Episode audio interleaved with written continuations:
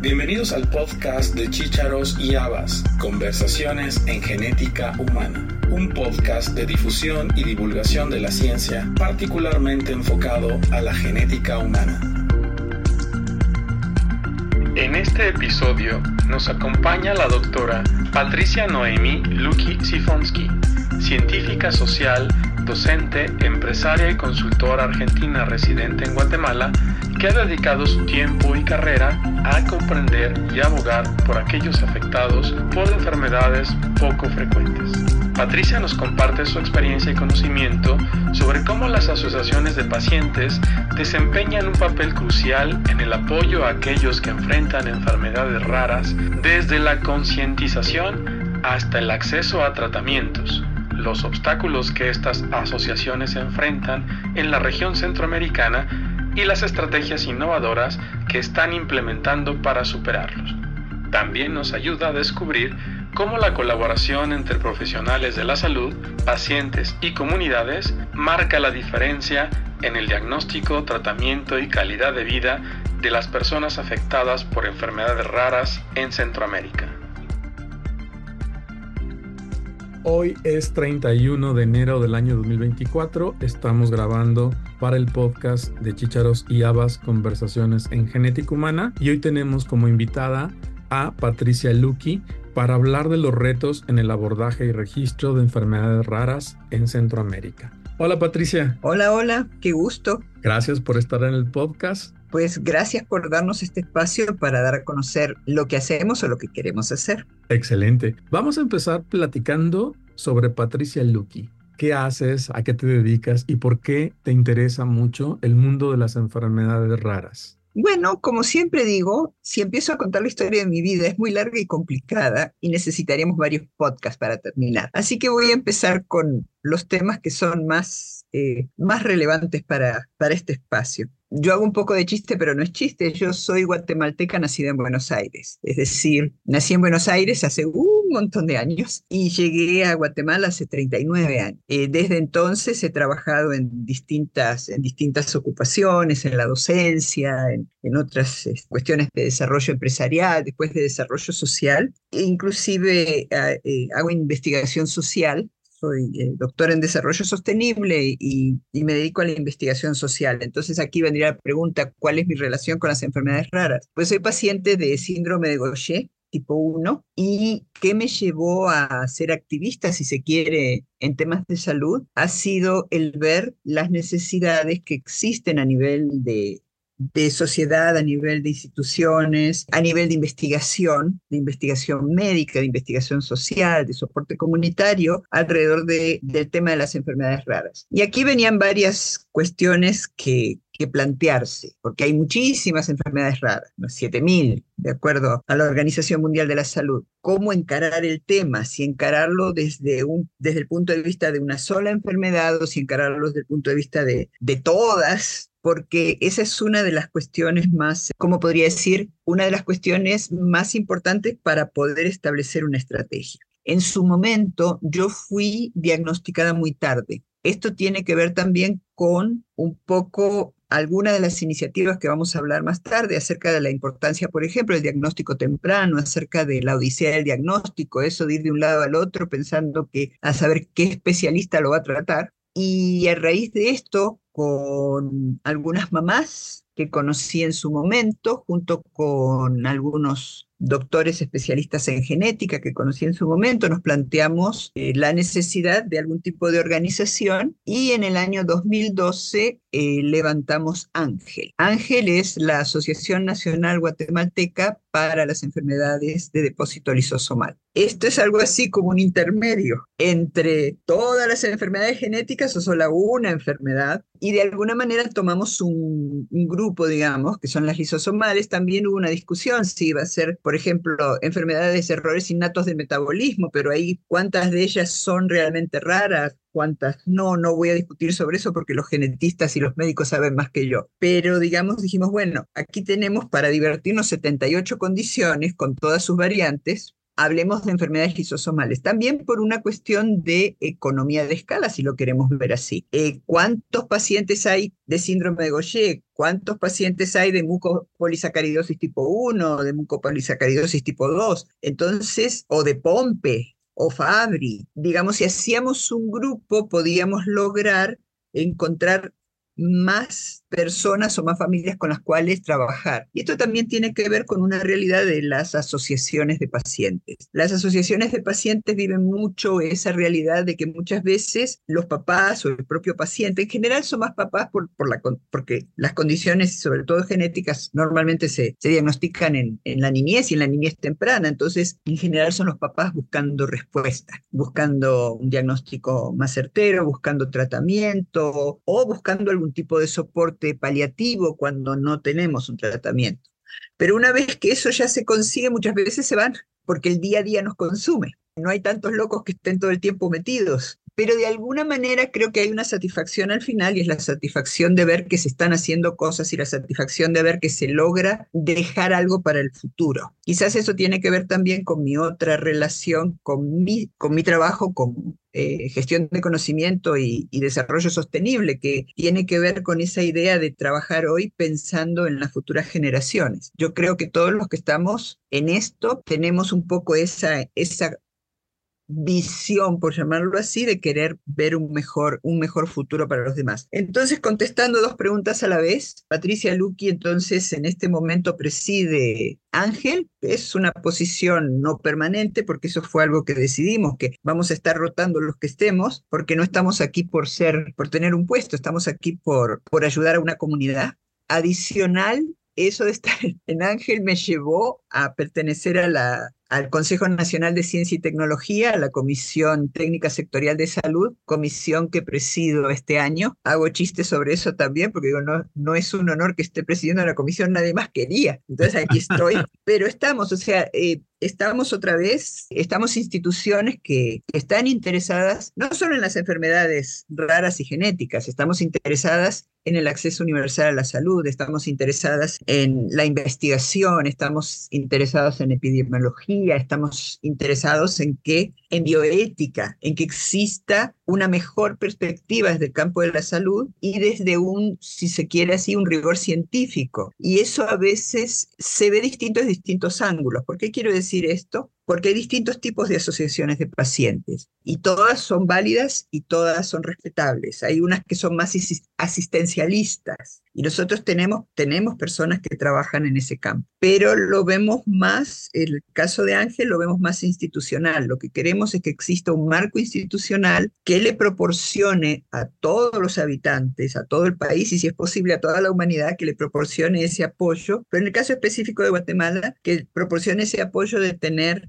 un diagnóstico acertado lo antes posible, de tener mapas y mapeos epidemiológicos que nos permitan anticipar y poder dar consejería a tiempo y en el caso de que existan las condiciones de poder brindar tratamiento los tratamientos que existen. Sabemos que no hay para todo, no hacemos milagros, nadie hace milagros, pero en eso vamos. Pero también por eso queremos investigación, porque entendemos que cuando hay investigación local hay mejor desarrollo y entonces hay mejores perspectivas de vida y de salud para la población. Entonces un poquito eso es, es Patricia y un poquito también es eh, Ángel y lo que estamos haciendo en este momento. Excelente. En relación a esta última parte que comentas, desde el punto de vista de una asociación de pacientes, ¿cuáles son los principales retos que enfrentan ustedes para el diagnóstico de los pacientes y para el acceso al tratamiento? Que seguramente anticipando tu respuesta, en México tenemos eh, escenarios muy similares, pero me gustaría ver tu opinión de lo que ocurre particularmente en Guatemala y Centroamérica. Bueno, yo diría que nosotros tenemos un poquito más de problema que México eh, en el sentido del desarrollo. O sea, México tiene sus características como sistema de salud. Aquí tenemos muchas características carencias en el sistema de salud por distintas razones. No voy a entrar en todas las razones de carácter político, administrativo, pero sí tenemos bastante carencia y, un, y dentro de eso tenemos, por ejemplo, algunas, entre comillas, legislación. No tenemos una legislación general, o sea, tenemos, no tenemos legislación positiva, sino que tenemos legislación adjetiva. Es que últimamente he haciendo un, estoy escribiendo un artículo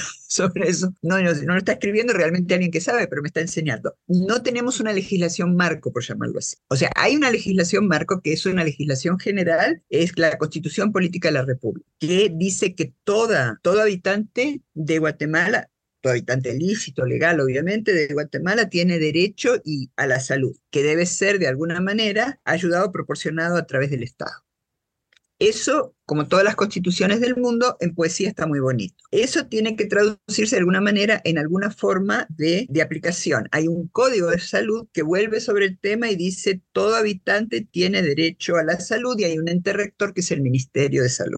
Por la forma de trabajo de, del ministerio, eh, eh, se ve, el, acceso a la salud se ve, digamos, de una manera en que no siempre cumple con, todos esos requisitos. Es, y para nosotros como, como pacientes de enfermedades raras, e inclusive me voy a sumar también como investigadora, pero me voy a sumar como investigadora no desde el punto de vista investigadora médica, porque no la soy, pero sí como investigación social y gestora de conocimiento. ¿Cómo entendemos o conocemos cuál es la realidad del país? Y ahí es donde tenemos ese tipo de carencias. Por ejemplo, voy a dar un ejemplo en Centroamérica hay un país, Costa Rica, donde el sistema de salud proporciona tamizaje neonatal, que es un panel ampliado de 29 condiciones. Eso implica desde un punto de vista, digamos, positivo para el país, el hecho de tener un mejor conocimiento desde las 72 horas, no desde el nacimiento, pero por lo menos desde las 72 horas, desde el nacimiento de esta persona, de este bebé, de posibles situaciones o condiciones que se van a expresar más tarde, pero al conocerlo más temprano hay mejor posibilidad de, de reaccionar o de dar seguimiento. Esto aquí no se cumple totalmente, a pesar de que existen decretos, el último se firmó en noviembre de este año, pero han existido decretos anteriores de tamizaje.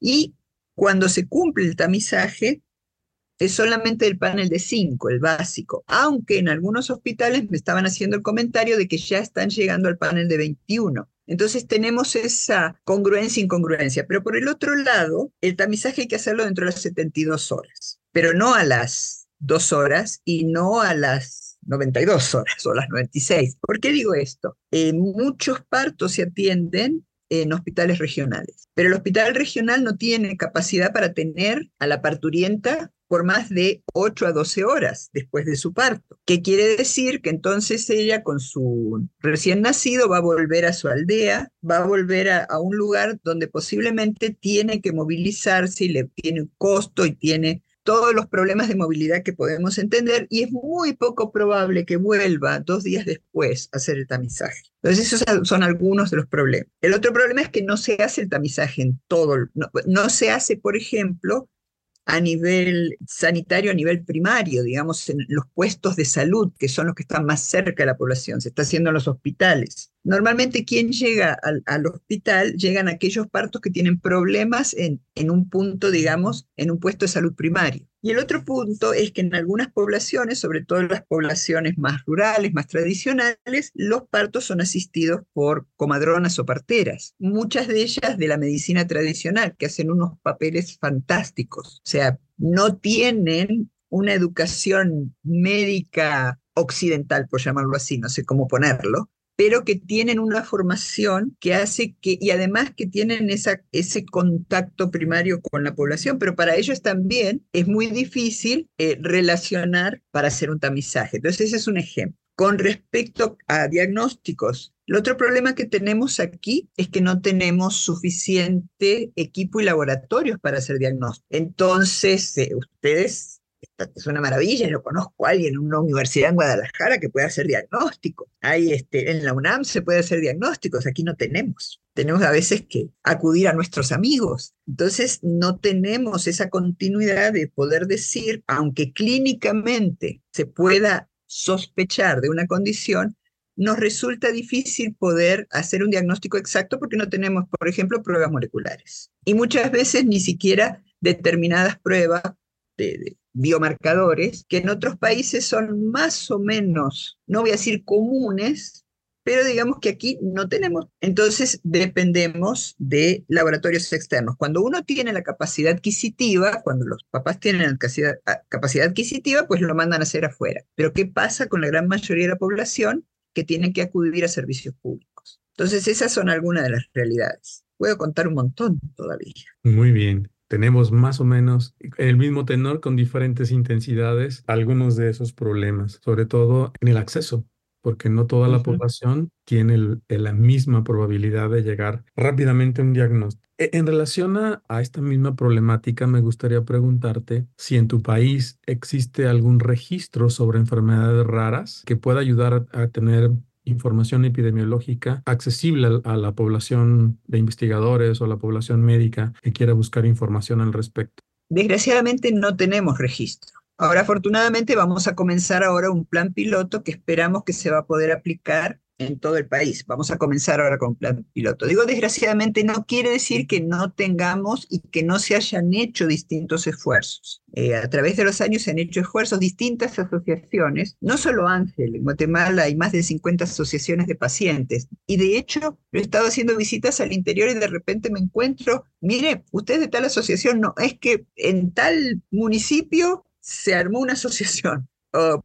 porque digamos los familiares ante la falta de apoyo buscan cómo buscan sobre todo en lugares donde hay menos comunicación y entonces buscan apoyo entre sí. Entonces, hace años que se viene buscando un registro. Acá tenemos un registro general que maneja el Ministerio de Salud, que es el sistema nacional. Ese sistema nacional se está adaptando al CIE-10, que es la codificación internacional de enfermedades, pero para los que no están familiarizados, hay distintas versiones del CIE, de esta codificación de la OMS. Hace cuatro años que se viene usando a nivel internacional el CIE 11, aunque hasta, hasta hace dos años es que es prácticamente, entre comillas, obligatorio, pero obligatorio, como dicen en mi tierra, murió en la guerra. Aquí recién estamos trasladándonos al CIE 10. Para las enfermedades raras y las enfermedades crónicas en general y las raras en particular, eso es un golpe, porque el CIE 10 todavía no codifica enfermedades crónicas, mientras que el CIE 11 sí. ¿Por qué digo esto? porque entonces tenemos una codificación epidemiológica que no contempla realmente enfermedades raras. No quiere decir que no contemple todas las condiciones, pero no las contempla de manera específica o en algunos casos, yo hace unos días, la semana pasada, tuve una, una charla sobre el tema. Por ejemplo, ataxia está codificado como una condición, pero ¿y cuál ataxia? ¿Ataxia como síntoma de o una de las ataxias genéticas? Entonces nos encontramos ante esto. Por otro lado, ese sistema general de codificación no es abierto a todo el mundo. Es el sistema que está trabajando el ministerio, pero que ni siquiera es abierto entre los hospitales. Aunque hay ahora,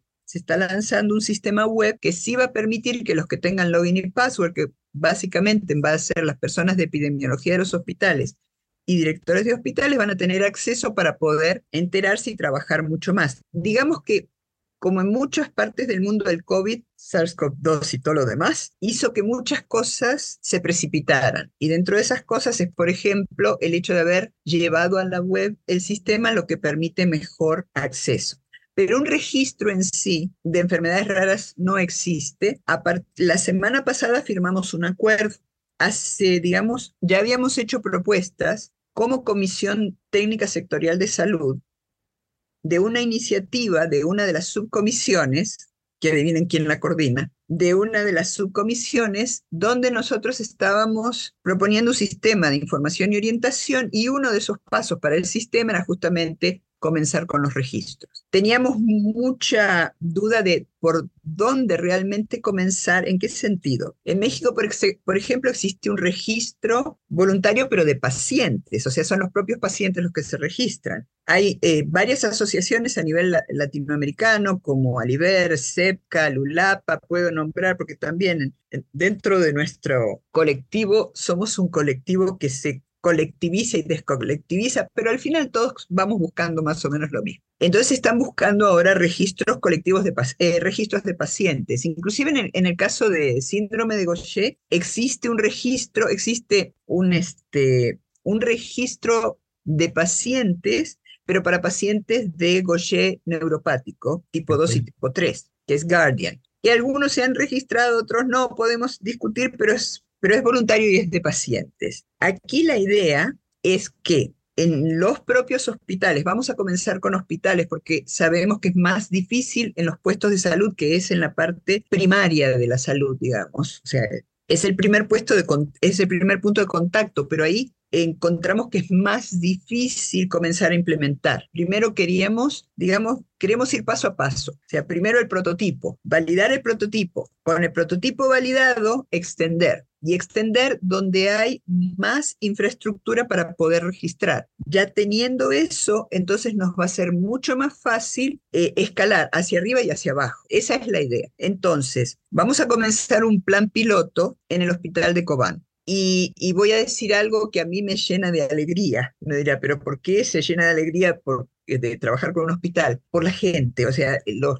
médicos, las enfermeras, el personal administrativo. Digamos que llegamos, el equipo llegó a hacer la propuesta así con mucha cautela, como para decir, mire, no le vamos a dar más trabajo, no se preocupen. Pero no, lo recibieron con un entusiasmo de decir, queremos, entendemos la necesidad y sobre todo vamos a comenzar con pediatría, pero ya hay otros departamentos, el departamento de emergencias, que dijo, nosotros también queremos comenzar porque entendemos que con estos pasos lo que estamos haciendo en realidad es incidir positivamente en la comunidad y lograr la sanidad de las personas. Y eso también creo que es algo que nos llenó de mucha satisfacción, porque a veces uno dice, y yo no es que no lo entienda cuando se ve esa cantidad de trabajo.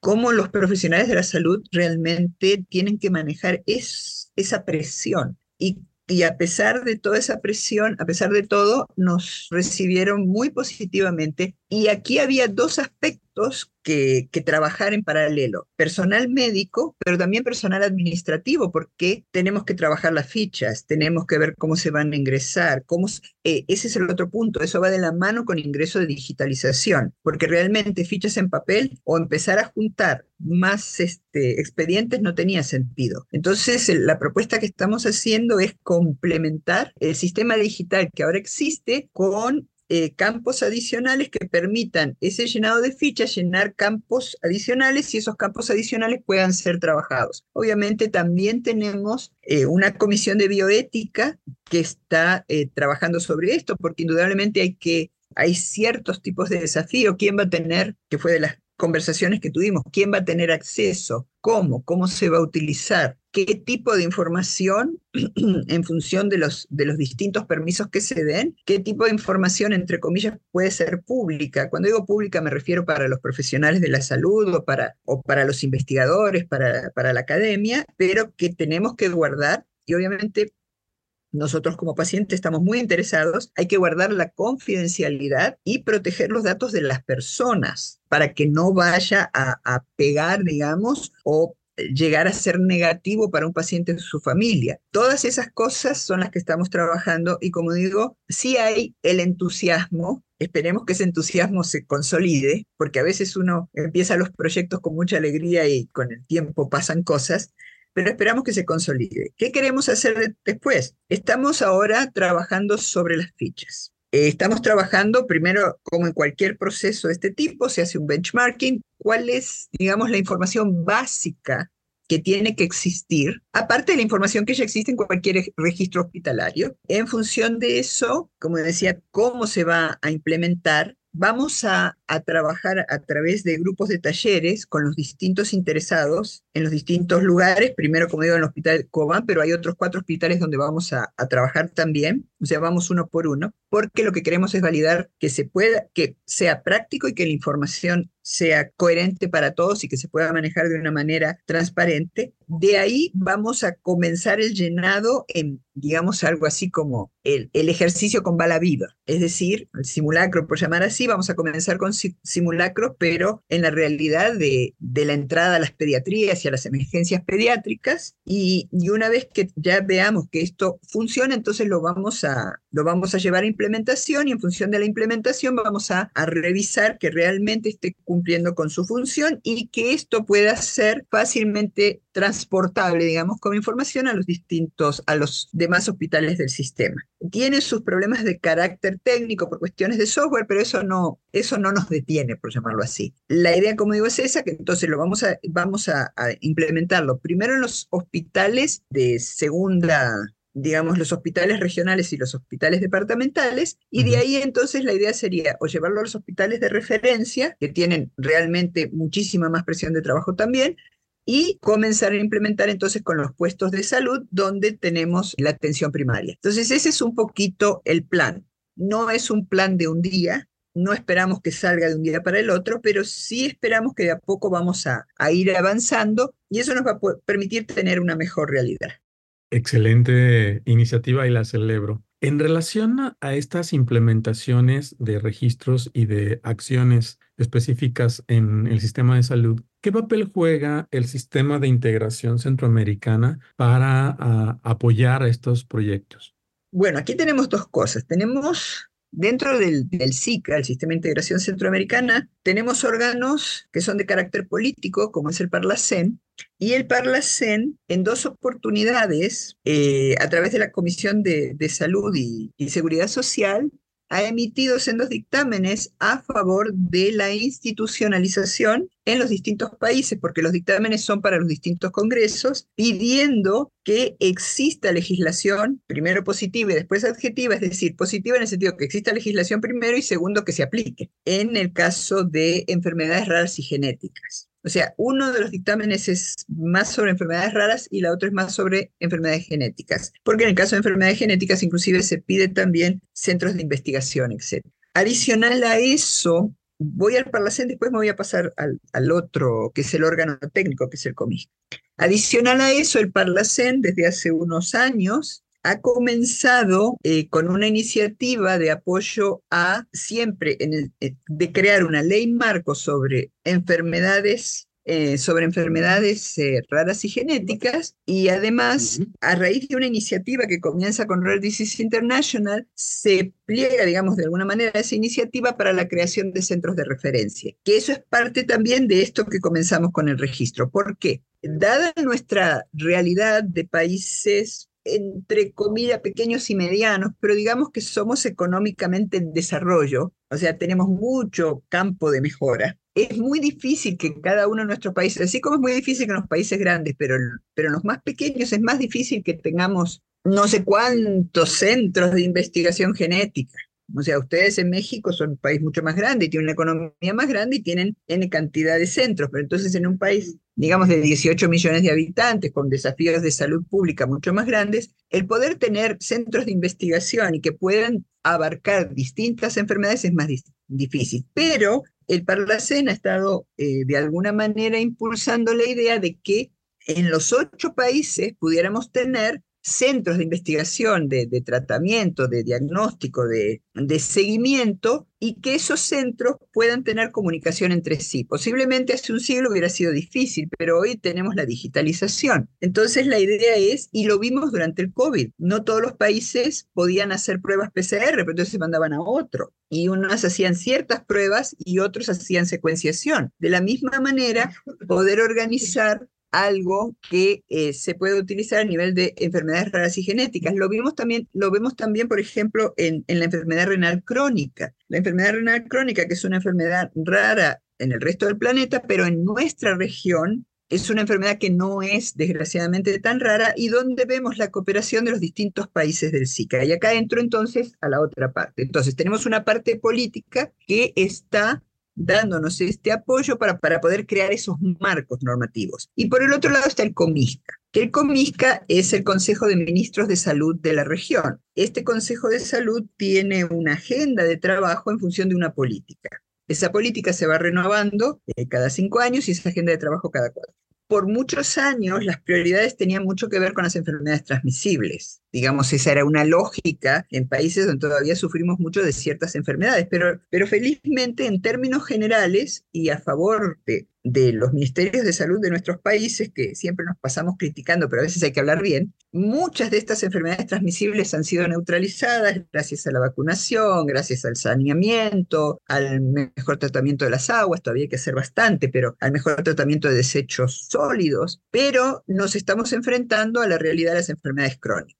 Claro, cuando hablamos de enfermedades crónicas, lo primero que salta a la mente en salud pública es que es una enfermedad crónica. Dicen, ah, cáncer, o ah, hipertensión, o uy, diabetes. Pero hay otras enfermedades crónicas. Y ahí es donde entramos, a, entramos inclusive las asociaciones de pacientes, decir, bueno, pero ¿Por qué no ver otras enfermedades crónicas? E inclusive hay otro tema interesante que es la discapacidad. En la agenda de trabajo de Comisca se ha ingresado ya en este, en este periodo el tema de las discapacidades, lo cual ha sido muy positivo. Pero digamos, algunos de nosotros, y cuando digo pero no lo digo a pesar de, sino que digo apoyando a, algunos de nosotros decimos hay que trabajar para dar más apoyo a la comunidad con discapacidades y a los cuidadores. Sí, claro. Pero en muchos casos nosotros lo que queremos es no llegar a la discapacidad. Y de alguna forma estamos haciendo una propuesta a nivel regional que también tiene que ver con los registros, por cierto. Ya voy a comentar sobre esto. Pero que tiene que ver también con el tema de cómo podemos hacer para crear política preventiva regional. La, idea es, Muchas veces en el sistema de salud, cuando se habla de prevención, se piensa más en la prevención de enfermedades transmisibles, claro, pero también tenemos que pensar en prevención en enfermedades no transmisibles, consejería genética, mapeo de comunidades. Yo doy el ejemplo de determinadas afecciones, mucopolisacaridosis tipo 1. Estamos hablando de que es una enfermedad que en el, de acuerdo a los registros internacionales es 1 en 312 mil, si no me equivoco, pero acá tenemos comunidades donde son comunidades de 2.000 personas con 20, 25 pacientes. Entonces, quiere decir que necesitamos entender esto mejor y posiblemente tener políticas educativas preventivas que ayuden a esa comunidad a entender, o Cerodermia pimentosa, tenemos una comunidad que también eh, eh, la, incidencia que tienen y la morbilidad también, o sea, no solamente cuántas personas, sino que desgraciadamente los, desenlaces pueden llegar a ser catastróficos. Entonces, se ha trabajado y se sigue trabajando con el POMISCA en varios campos. Uno es en el reconocimiento, dos, en poder lograr estos registros. Una de las cosas con las que nos hemos encontrado a nivel regional, yo digo nos hemos, Aramos dijo el mosquito, yo estoy por ahí, escucho, a veces abro la boca y me sacan corriendo, pero uno de los principales problemas que tenemos es la homologación de los términos y de los catálogos. Justamente por eso de que como en el catálogo internacional no están homologadas todas las condiciones, entonces en cada uno de los países, y a veces ni siquiera en los países, a veces en los propios hospitales, se cataloga de, eh, de manera diferente. Entonces, ese es uno de los desafíos que se tiene a nivel regional y que se está ahora haciendo una propuesta de trabajo conjunto. El otro problema que se está tratando y que es, muy espinoso es la compra conjunta de determinados tratamientos. Entendemos el problema de la... Hay dos problemas que tenemos en la región. Uno son los altos precios, que es un problema general de los tratamientos que existen, pero el otro es el hecho de que exista y tengamos posibilidad de tener el tratamiento, porque hay países donde hasta hay competencia entre dos o tres farmacéuticas para proporcionar ciertos tratamientos. En nuestros países no es tan así. Entonces también eso nos puede provocar algún problema. Y el otro punto que hemos llevado, pero que nos han, nos han puesto un poquito, es la definición de genéricos, biosimilares, equivalentes y bioequivalentes. También ese es otro desafío que de alguna manera a través de este sistema regional posiblemente sería más fácil de dilucidar, pero, pero cada país lo está tratando de manera separada. Pues hasta aquí creo que creo que esta es la parte centroamericana. Muy bien. Antes de terminar el podcast, me gustaría que nos amplíes un poquito, ahora sí particularmente, la asociación, Ángel, la Asociación Nacional Guatemalteca de Enfermedades Lisosomales. Nos comentaste al inicio de la presentación que es una asociación dedicada a pacientes con enfermedades lisosomales que nace en el año 2012. Pero platican un poquito más acerca de Ángel. Bueno, Ángel ha tenido distintas etapas. Eh, nosotros no trabajamos tanto hay otras asociaciones, inclusive Ángel ha sufrido distintas metamorfosis, gente que entra, gente que sale, trabajamos con los pacientes y inclusive diría una cosa, no siempre es solo pacientes lisosomales, es muy difícil decirle a un papá, a una mamá o a un, propio paciente, mire, como eh, usted no es lisosomal, así que no hablo con usted. Entonces no somos así como que tan restrictivos. Eh, pero ¿qué es lo que está haciendo? Ángel es parte de AIGA, que es la International Gaucher Alliance, es decir, buscamos apoyos internacionales y estamos trabajando con asociaciones de pacientes de enfermedades lisosomales en El Salvador. Cuando digo trabajando, no siempre que estamos haciendo lo mismo, que estamos trabajando juntos, pero que nos damos apoyo, aunque sea moral, de vez en cuando y de cuando en vez, con las asociaciones, por ejemplo, en El Salvador. Ellos están ahora trabajando para una ley. En Costa Rica, que hay asociación, no es de lisosomales, sino de las mucopolisacaridosis a través de MPS Papás, también. A veces no tenemos una asociación de lisosomales, pero sí tenemos contraparte en Honduras, con eh, papás por las enfermedades raras, tenemos contrapartes en República Dominicana, entonces buscamos darnos apoyo los unos a los otros a nivel de ese nivel SICA y otras veces inclusive trabajamos con asociaciones en Colombia, en Ecuador, en, en Argentina o Brasil cuando vemos esa necesidad o por ejemplo, siguen habiendo casos en Venezuela donde los pacientes están desprotegidos y vemos cómo entre todos hacemos algo, qué podemos hacer para poder apoyar. ¿Qué más hace Ángel? Ángel está trabajando con otras asociaciones dentro del país a favor de legislación para las enfermedades raras y genéticas. Estamos trabajando también con las asociaciones de discapacidad. Desgraciadamente, algunas de las condiciones de nuestros miembros llevan a discapacidad. Estamos eh, trabajando con las universidades, con las escuelas de educación, porque en algunos casos es necesario y también porque trabajamos así con maestros, hemos creado manuales para que los maestros puedan reconocer determinadas situaciones y en caso de verlas cómo pueden trabajar. Y ahora como asociación también formamos parte de la alianza eh, de la Federación Fabri, que es una de las condiciones, de la Unión Latinoamericana de Pacientes de Enfermedades Poco Frecuentes, de la colectiva CEPCAL, que es la colectiva para las enfermedades poco frecuentes en América Latina y el Caribe. También formamos parte de Alibero, o sea, formamos parte de todo. No podemos estar haciendo de todo con todos, pero la filosofía de Ángel es sumar y, que, y formar alianzas y formar redes Quizás esa es la base. ¿Por qué? Porque en determinado momento, si tenemos un paciente que no podemos, que no se puede tratar aquí, pues buscamos la manera que se trate en otro lugar. Si, alguien necesita diagnóstico, es más fácil a través de, a lo mejor de una, de otra asociación. O si podemos de alguna manera aportar a investigación, pueden haber más de alguna vez por ejemplo, ahora que vienen todas estas eh, terapias génicas, vienen, no, ya se están en pruebas, más de alguna vez nos han preguntado si hay alguna posibilidad de llevar a cabo algún tipo de, de, de seguimiento, de aplicación aquí para poder reclutar pacientes, pero reclutar también, porque necesitamos reclutar médicos que den seguimiento, instituciones que hagan el soporte eh, técnico, y nosotros también estamos en, en, ese, en ese trabajo. No somos miles, somos poquitos, pero, pero vamos, pero vamos como Manuelita la tortuga, un poquito caminando y otro poquitito a pie. Y Ángel tiene los brazos abiertos, y esa es un poco nuestra filosofía. Tiene los brazos abiertos para la comunidad de pacientes de enfermedades raras, obviamente para la comunidad de pacientes de lisosomales y para todos aquellos que tienen esa misma visión, que la, nuestra visión es vivir una vida sana, completa. O sea, nuestra visión no es un tratamiento, no es, sino que los pacientes de enfermedades lisosomales viven una calidad de vida. Esa es nuestra visión y hacemos todo lo posible por conseguirlo. Muy bien. ¿Tienen redes sociales? Tenemos redes sociales es ángel-lisosomal. Estamos en Facebook, estamos en Instagram, estamos en X, antes Twitter, eh, así que nos pueden seguir y tenemos nuestro sitio web. No está bonito porque no, no hay tiempo para estar este, manteniéndolo, pero eh, lo más importante es quien nos escribe recibe respuesta. Quien nos escribe con algo positivo, por supuesto. Claro, y eso es muy importante. Eso es muy importante. Y el otro punto es, todos somos voluntarios. Muy bien. Para finalizar la entrevista, voy a hacer la pregunta que siempre hago al entrevistado. ¿Qué recomendación le darías a una persona interesada en estudiar genética humana desde el punto de vista de enfermedades raras? Bueno, aquí hay varias recomendaciones. Uno, hágalo.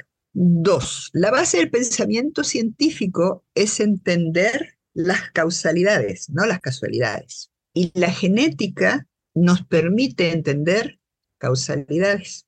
Cada uno de nosotros es único, es un mundo, pero ese mundo está compuesto por genes. Y la manera que estos interactúan es lo que después va a expresar muchas de las cosas que somos. Eh, no somos enfermos, no somos sanos. La genética es lo que somos. Entonces, entender genética es una forma de entender eso particular y único que somos cada uno de nosotros. Así que mi recomendación es hacerlo, tanto desde el punto de vista médico como desde el punto de vista de, bioquímica, de digitalización inclusive, o sea, de biotecnología. Creo que la genética ha hecho que entendamos al ser humano en los últimos 20 años de una manera que no lo entendimos probablemente en 200, 300 o 400 años.